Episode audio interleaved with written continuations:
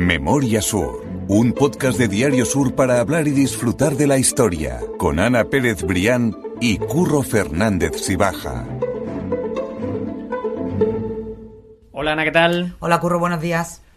Volvemos a un tema que a mí me gusta mucho, que son los temas de misterio, de cosas casi paranormales o excéntricas de algunas personalidades que no necesariamente tienen que ser famosas o reconocidas a día de hoy, pero que esconde una historia de una Málaga y una época chula que creo que merece la pena ser, ser rescatada. Ay, a mí la Málaga de los conventos me parece absolutamente fascinante. Ya le dedicamos un podcast Eso es. eh, con nuestro invitado de hoy, bueno, con nuestro invitado de hoy de un montón de semanas, con Fernando. Bienvenido de, de nuevo. ¿Qué hay? Buenos días. Gracias por dejarte Muy secuestrar, que siempre me gusta decírselo. Eso es. Que siempre que lo llamamos acude, acude rápidamente.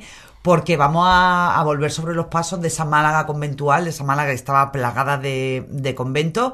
Con esa excusa sí que hablaremos de uno de los, mm, de los mayores, pero, pero vamos a hablar también de los personajes, bueno, sí, de las monjas Sí, sí, sí. que bueno que habitaban dentro y que algunas tienen historias absolutamente fascinantes de apariciones, visiones y todo tipo de cosas que hoy nos va a contar Fernando. Eso es porque yo titulé eh, eh, este, este artículo lo titulé como la monja que, que veía muertos y es verdad porque hay diferentes bueno las monjas siempre por lo que sea siempre han sido los curas los que han tenido más relevancia social literaria, eh, cultural, pero sin embargo las monjas han estado como más olvidadas. Pero en el, en el convento de Santa Clara, del que luego hablaremos tranquilamente, Eso es. hubo a lo largo de su centenaria historia varias monjas cuyos testimonios quedaron recogidos en libros de la orden, que Alberto Palomo, que es el sacristán de la catedral, en un libro maravilloso que recomiendo a todos mis oyentes, que se llama Esto no estaba en la historia de Málaga, que ha publicado la editorial Almuzara, cuenta esta historia de estas monjas. Entonces, son eh, eh, esta- eh, eh, estos testimonios están recogidos, como digo, en, lo- en los libros conventuales y ahí hay ¿De qué época estamos hablando, Fernando? Estamos hablando de toda la Edad Moderna. Estamos hablando de- desde el principio del siglo después de la XVI Reconquista, efectivamente, después de la Reconquista. toda la edad moderna. Mm. Porque son, estamos hablando del convento de Santa Clara que, que tuvo una existencia de tres siglos y medio. Bueno, y todavía sigue existiendo, en capuchino. Todavía Mm. sí. sigue existiendo. O sea que estamos hablando de un, de un convento que está próximo a cumplir los 500 años. Y no, ha cumplido ya los 500 Sí, años. claro, ha cumplido ya los 500 años. Nos encontramos, mira, con monjas como por ejemplo tengo aquí apuntado, Isabel de Morales, que llevaba un cilicio de hierro que laceraba su carne y en verano se ponía una túnica de lana en plena canícula y estaba con la túnica de lana como una mortificación muy pegada. muy pegada, Muy una mortificación especial. Luego tenemos a Leonor de Ayala que fue la que presenció en el claustro del convento una procesión de monjas que todas todas difuntas, que incluso una de ellas se acercó y le dio una vela como invitándola a participar en la procesión y, y ella se quedó completamente completamente aterrada. Y Hombre, no me extraña. Hombre, si de repente, hombre, te invita a participar en la procesión de, de- de- de personas que han fallecido, pues tú dices, o mi final está cerca o no sé. Yo no Sí, soy sí, capaz, pero- eh, yo, yo- yo dejo de creer si me pasa Tremendo. eso, vamos, Y- al contrario. Y luego tenemos la, la- la monja que efectivamente veía a los muertos, que fue la primera abadesa que tuvo el convento. Estamos hablando de 1500 y poco, 1504, 1505, del principio del siglo XVI, que se llamaba exactamente, tengo aquí, Sor Clara de la Cruz, que tenía el don de nada más que veía a una persona saber cuándo se iba a morir. Y era un don que le había dado, un don divino que le había dado el cielo, e incluso pudo presenciar, en una- estamos hablando del siglo XVI, la muerte de su propio hermano. Se le apareció en el mismo momento en que expiraba su hermano en Sevilla. Ella estaba en Málaga, el momento que expiraba su hermano en Sevilla, e- ella tuvo ya esa, esa visión y se enteró al- a los pocos días cuando le llegó la, noticia. Y nuestra, y nuestra protagonista, de quizá de entre, to- entre todas las monjas, la que yo seleccioné, se- era Sor María de Negro, una monja que estaba eh, te- tenía el don divino de las levitaciones, de las visiones celestiales, y sabemos de ella porque apareció una lápida eh, cuando en, en los conventos mm, tenían que hacer continuamente mondas, porque los conventos tenían su propio cementerio donde enterraban a, su- a sus monjas. Pero claro, estamos hablando de que estos cementerios eran, no, no tiene nada que ver con los cementerios actuales, eran cementerios de pocos metros cuadrados. Entonces, aunque parezca increíble, cada 80, 100 años, cada X periodo iba- había que hacer mondas y Claro. había que ir retirando porque no había sitio donde enterrar anterior Y entonces, este cementerio, al parecer, de Santa Clara, que estaba en un patio que había mucha humedad, sorprendentemente, cuando fueron a hacer una monda, se encontraron un cuerpo eh, incorrupto, que actualmente está en el convento de Capuchino, pero por lo que sea, la lápida acabó por estas, por estos azares curiosos en la cofradía de en la cofradía del Rico, en, en- en la, en la- en la capilla que tiene la cofradía del Rico en la iglesia de Santiago. Y,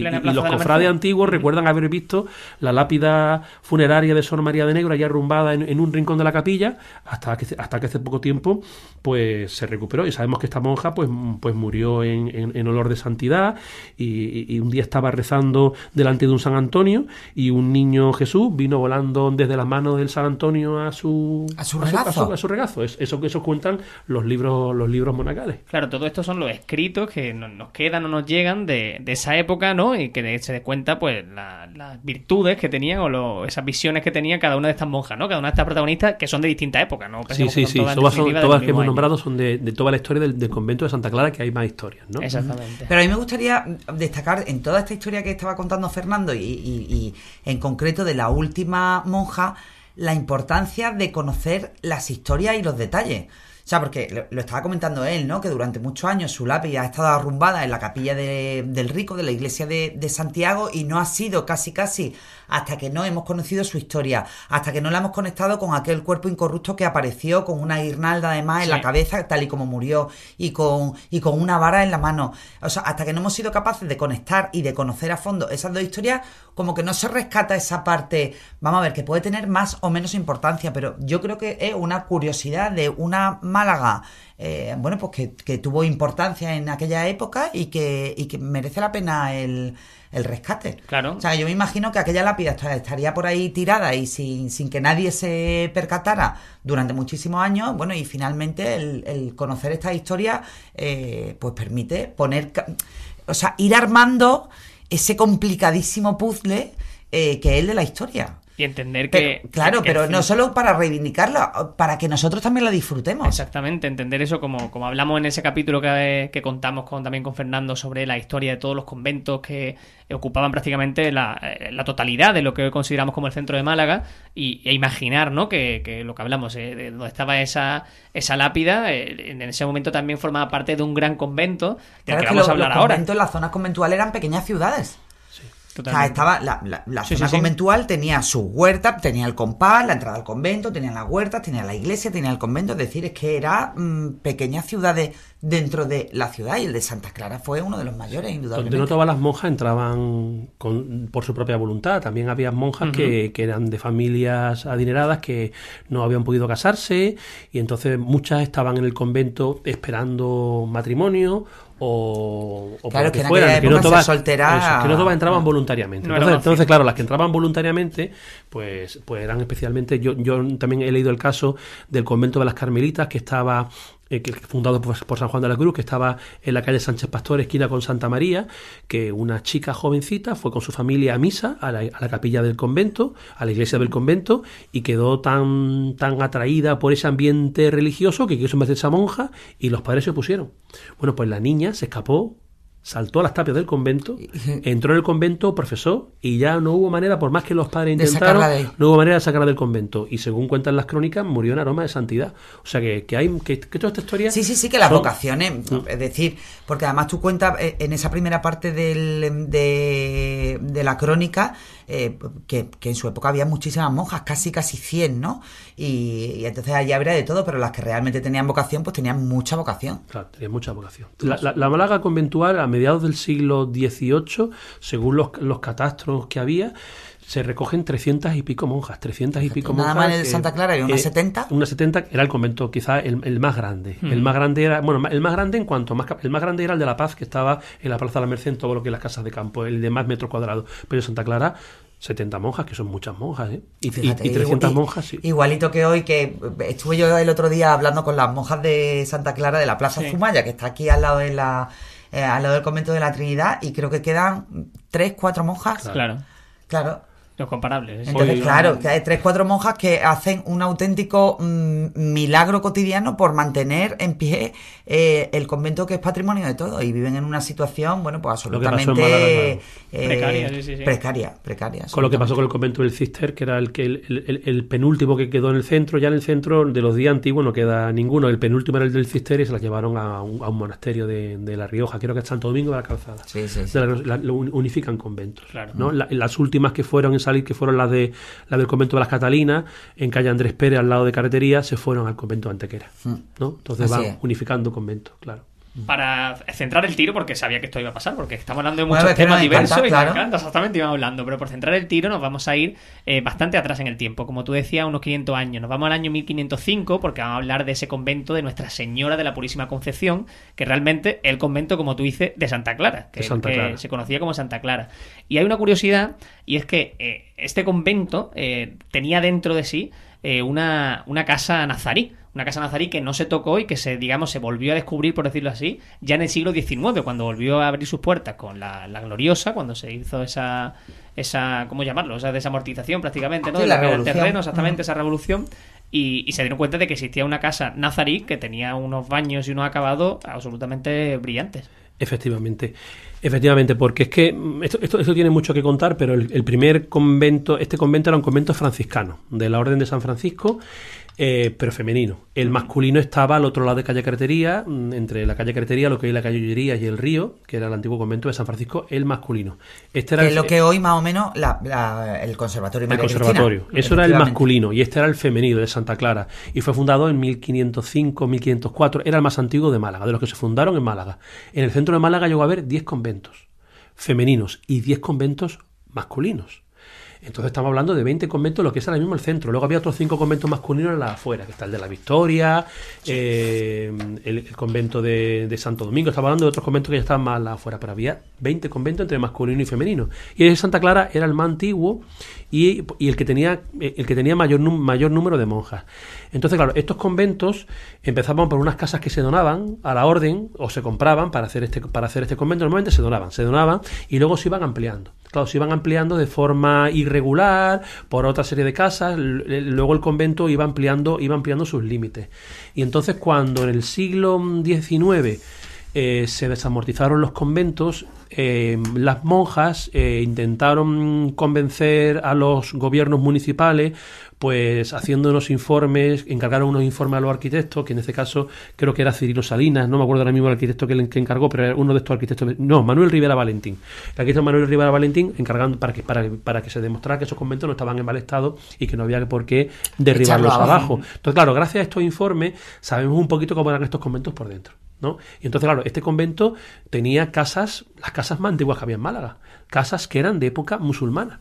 Entonces eran casas, no voy a decir como la Alhambra, pero eran casas de la época de la Alhambra. Y bien conservadas. ¿no? Y, bien, y bien conservadas, que se habían conservado porque habían estado siempre dentro del convento. Y, y entonces, pues concretamente Manuel Rivera Valentín describe unos baños que había dentro de este convento. Dice, la sala de baños tenía los paramentos lisos, un zócalo con azulejos, una bellísima faca de, faja de estuco llena de tracería geométrica y de inscripciones cúficas, que estas son las inscripciones musulmanas, y un hermoso artesonado en forma de pirámide truncada, bordada de estrellas, en vivos colores, de un efecto sorprendente. Dice Manuel Rivera Valentín, que hizo este informe en 1868 o poco después, ¿no? antes de que se reeditará este convento. Es una pena que todo esto no se haya conservado. Decir, Ya. una pena que no, no hay nada, ¿no? ¿Verdad? De, de esa Málaga nazarí, digamos, por el centro. De este convento sepamos, se han ¿no? conservado algunas cosas, se han conservado el artesonado este está actualmente Está muy disperso, está Sí. muy repartido. Hay parte en el Museo de Málaga y otra parte por la por la iglesia, pero no, no- nada nada que tú digas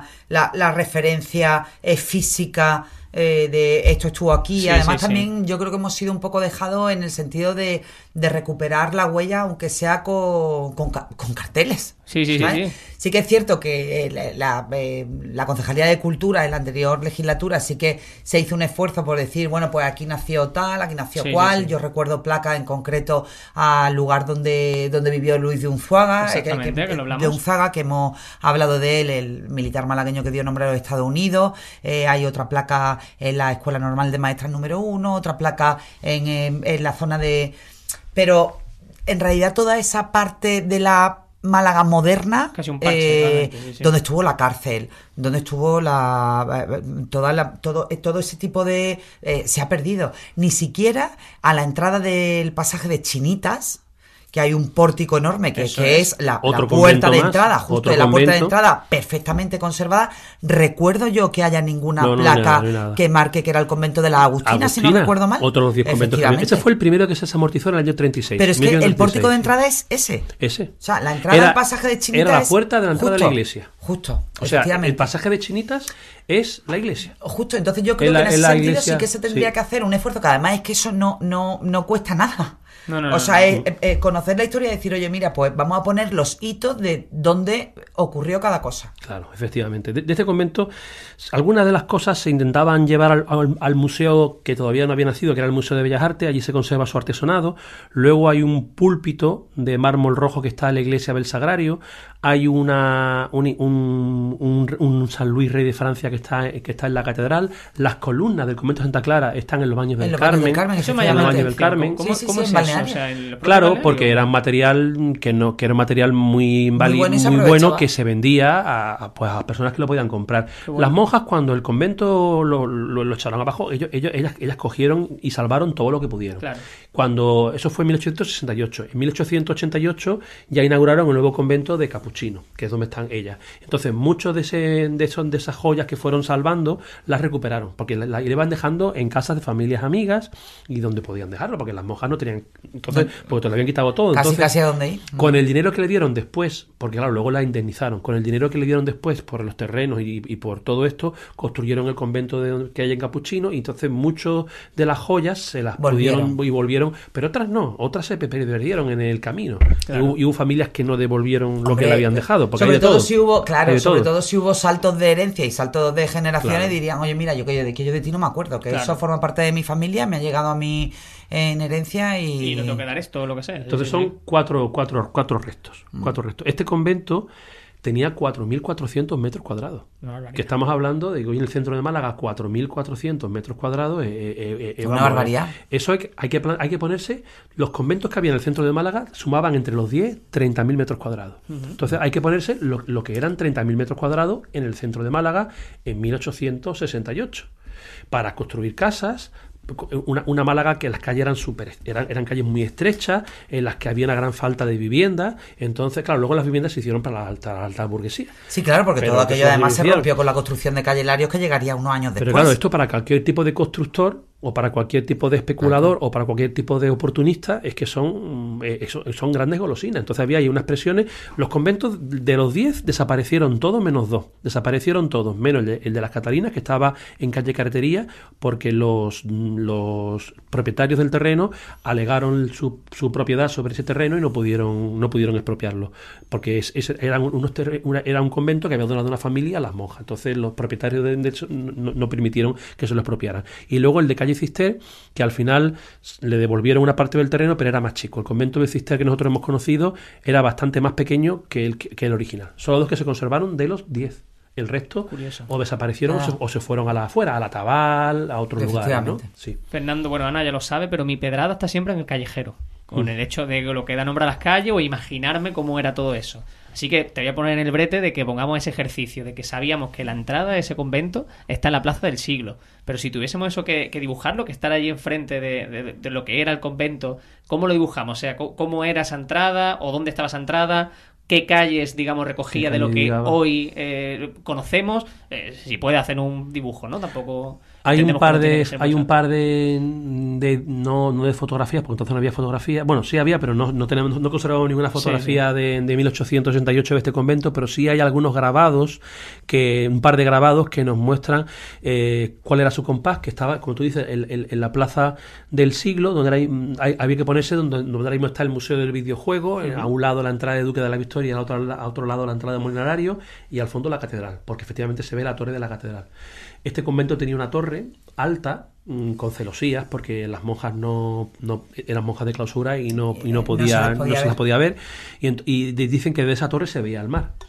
Y entonces teníamos a un lado claro cuando se desamortizó el convento apareció la calle Molinarario que, que se amplió muchísimo más su anchura la calle Duque de la Victoria que era completamente nueva La calle San Agustín, que si observamos todo, la calle San Agustín, el segundo tramo es mucho más ancho. El tramo de la calle San Agustín, donde está el Museo Picasso, o hasta aquí San Agustín, es más estrecho, pero luego se ensancha. ¿Por Sí. qué? Porque a un lado estaba el convento de la Encarnación, que era lo que ahora mismo es la calle la calle Chegaray, ¿no? y luego estaba eh, este convento y por eso se amplió la calle San Agustín casi al doble. Se amplió la calle San Agustín al doble. Y luego también este convento llegaba hasta incluso la calle Correo Viejo, que si observamos el primer tramo de la calle Correo Viejo es mucho más ancho que el segundo tramo. Así es. Pues ese primer tramo son de metros ganados a, a- a- Por los conventos. por, los- por esos conventos, ¿no? 4.400 metros cuadrados, que son muchos conventos. En la, en lo- en- en la- en la parcela se edificaron 14 viviendas, que la hizo, ahora mismo no me bueno, bueno que arquitecto, pero eh, no me acuerdo ahora mismo el arquitecto, pero creo que era Arquitecto conocido de, Sí, arquitecto de la de, época. de la Málaga del siglo XIX. La primera parcela es actualmente el Hospital Galvez, Claro. ¿no? que, fue, que fue la primera parcela de, de todas ellas. La calle Duque de la Victoria, perdón, es lo que es la urgencia de Galvez. O esa no es calle Duque de la Victoria. Calle Duque de la Sí. Victoria. Es la que la urgencia de Efectivamente. La urgencia de Galvez, Exactamente, efectivamente. vale, vale. Es la que conecta la Plaza del Siglo con... eh, Exactamente, esa es, ¿no? Vale, Con calle. San Agustín. Efectivamente, Jerónimo y Cuervo. Ah, Jerónimo, Jerónimo Cuervo, claro, Son- los es que, como son varios, nunca Sí, me atrevo sí, si claro. Rivera No Valentín, sabes si Jerónimo eres Cuervo, cuál, cuál era, cuál, cuál era de ellos, pero era Jerónimo. Cuervo. 14 parcelas. Las casas burguesas que conocemos todas, que son de 1870 y tantos, todas esas casas burguesas, casas de techos de 4 metros, de pisos de 200 metros. La orientación perfecta, la orientación suelo de pero, hidráulico. claro, eran casas para la burguesía. Sí, se fueron comprando la, y, y son la- Saneamiento. saneamiento. Que, Aunque bueno, las primeras casas que lo tuvieron, como quien dice, y, y el agua caliente y corriente fueron las casas de calle Lario. Exactamente. Efectivamente, Mm. efectivamente. Pero eran casas modernas con todos los avances que había que había precisamente en aquella época. Sí, sí. Este convento mm, hubiera sido una, una maravilla haberlo, haberlo conocido. Tenemos un cuadro de Bernardo Fernández que tengo aquí apuntado, se llama Antes de la corrida, cuadro de 1877, que, que son estos cuadros de la Málaga, de, la pintura realista, histórica, en la cual, la cual la malagueña fue tan importante, donde se ve precisamente a unos toreros preparándose para una corrida de toros eh, en uno de los, en uno de los, de los, de los claustros del convento de este convento de Santa Clara. Son de los pocos testimonios gráficos que hemos conservado. Pero es que como es- este era el más grande, era el más grande y el más antiguo. Pero ya digo que había otro, bueno, el más grande, no, el que, el que tenía más monjas, el más grande era, tenía diez- casi 10.000 metros cuadrados el que había en la Plaza de la Merced de las Casas de Campo, que era el convento de la Paz. Ese fue el primero que se desamortizó junto con el de la Agustina en la Plaza de la Constitución, en 1836. Y luego fueron cayendo otros más, el de las Carmelitas, en la calle Sánchez Pastor, pero que llegaba casi a calle Granada. Luego estaba el del Ángel, que era también, por eso está la calle Ángel todavía, que es una boca calle de calle Granada. Estaba el, el convento del Ángel, estaba este, el de Santa Clara. Luego estaba el de las Bernardas, y, y estaba el de la Encarnación. O sea, que es que había muchos más. Muchísimos. ¿no? Sí, Muchísimos más. Es una auténtica maravilla, de verdad. A mí me, me cuesta imaginarlo, ¿no? En el, en el mapa actual del centro de Málaga, pero de luego eso ocupaba pues casi la totalidad del centro Mm, realmente, porque donde, tú, tú lo has dicho antes, donde acababa uno empezaba otro y es Claro, donde bueno, y luego las parroquias. calles, San Juan. Santiago, la Encarnación y, Sí, si nos y los mártires. Los mártires. a Es que Málaga estaba, era, eh, estaba tapizada literalmente por, por conventos, claro, lógicamente, la huella de los reyes católicos. Absolutamente. Efectivamente. El, el convento, estoy pensando, por ejemplo, el convento de, de- del Ángel. El convento del Ángel dio también a la, a la calle Luis de Velázquez, que está a- para ir a la calle Granada, pues, pues esa calle nació con el convento del Ángel. Luego el pasaje de Chinitas nació con el Convento de la convento de la, de la Agustina. La calle Sánchez Pastor nació con el convento que, que entonces no, no existía, era un callejón sin salida que se llamaba el Callejón de las Carmelitas. Pues esa calle Sánchez Pastor nació cuando se, cuando se derriba el convento de las Carmelitas y, y- y otras muchas calles que ahora mismo se me olvidan, pero también en calle, la calle, mm, otro convento que había, que era el convento de la Encarnación, que estaba en calle, en la calle Beatas, pues la calle, eh, como en la calle Ramón Franquelo, y la siguiente, la paralela, que no me acuerdo ahora mismo cómo se llama, Ramón Franquelo y Marqués de, Marqués de Guadiaro. Marqués de Guadiaro. De Guadiaro. Esas calles nacieron con el convento de la Encarnación. Todos son calles nuevas que surgen en el siglo XIX y que son todas de viviendas burguesas. Sí. Cuando, y, y además, curiosamente, muchos alcaldes de Málaga compraron parcelas en estas casas, eh, como es el caso de Pedro Alonso García, que hizo en, los Carmelitas, compró una casa, Liborio García la compró en el convento del Ángel y eh, Miguel Dávila, creo que es Dávila Bertololi, que era médico, que fue el primer médico que tuvo el Hospital Civil, fue el que le hizo en la, en la casa de la conven- de- el convento de la Encarnación, que actualmente es el famoso este bar de copas del liceo. Sí, Ujú, Es, esa, esa casa que estaba, eso era el convento de la Encarnación, y allí lo compró Dávila Bertololi, que fue otro alcalde de esta época. ¿No? Mm. Entonces, lo- eh, claro, e- ellos les, les tocó esta, esta época, estas parcelas salían a precios muy buenos, ellos tenían, Y ellos tenían un buen- posibilidades. buen dinero, tenían Claro. también una información privilegiada y construían casas allí, pero casas, eh, vamos, Espectaculares. todos hemos estado, estado en el sí, liceo que además, y hemos y que visto cómo es además la se casa. conservan, sí, efectivamente. ¿Cómo, era la- Yo cómo era- como- cómo sería eso en su época de esplendor esa casa? por eh, ir poniendo el cierre, simplemente eso, no nos quedan vestigios para eh, ver o imaginar cómo eran esos conventos, pero sí que podemos saber, cuando, como tú dices, que cuando veamos esas casas eh, señoriales, esas casas para gente acomodada, eh, ya tenemos una pista de que es que eso entonces era, Claro, era el lugar donde había conventos. O sea que a mí es que me gusta imaginarlo en definitiva, cuando vas por el centro, eh, pensar en lo que había allí antes. Y eso me Sí, parece lo que pasa es que tiende a pensar, a mí al menos me, me- me sucede, eh, paseas por el centro de manera tan natural que piensas que las comunicaciones entre las calles siempre han estado Sí, ahí. sí, y cuando realmente te paras a pensar lo que tuvo que ser, además en un muy corto espacio de tiempo, porque Sí, sí, estamos sí. hablando en apenas 40, 50 años se hizo Menos, todo. menos, O sea, menos. nos quejamos con la hora del metro. Sí. Pero sí, eh, yo me he dicho 40, 50 por Yo exagerar, creo que pero yo te diría 10, 20, sí, 10, 10, 20. 10, 10 años. Sí, sí, o sea, sí. es que fue Calle Lario, fue el arranque del parque, fue la ruptura de todo el Ah, centro bueno, de Málaga. si, incluimos la calle claro. Lario, más. Más, más. Pero, Yo, pero eh, lo yo diría 20, 30. Lo de los pero- conventos fue en día. Pero fue Sí, la calle Lario. darle sí, la sí. vuelta, pero darle la vuelta a una pastilla de terreno, que eso, que cu- ¿cuánto puede ocupar esa parte del centro de Málaga?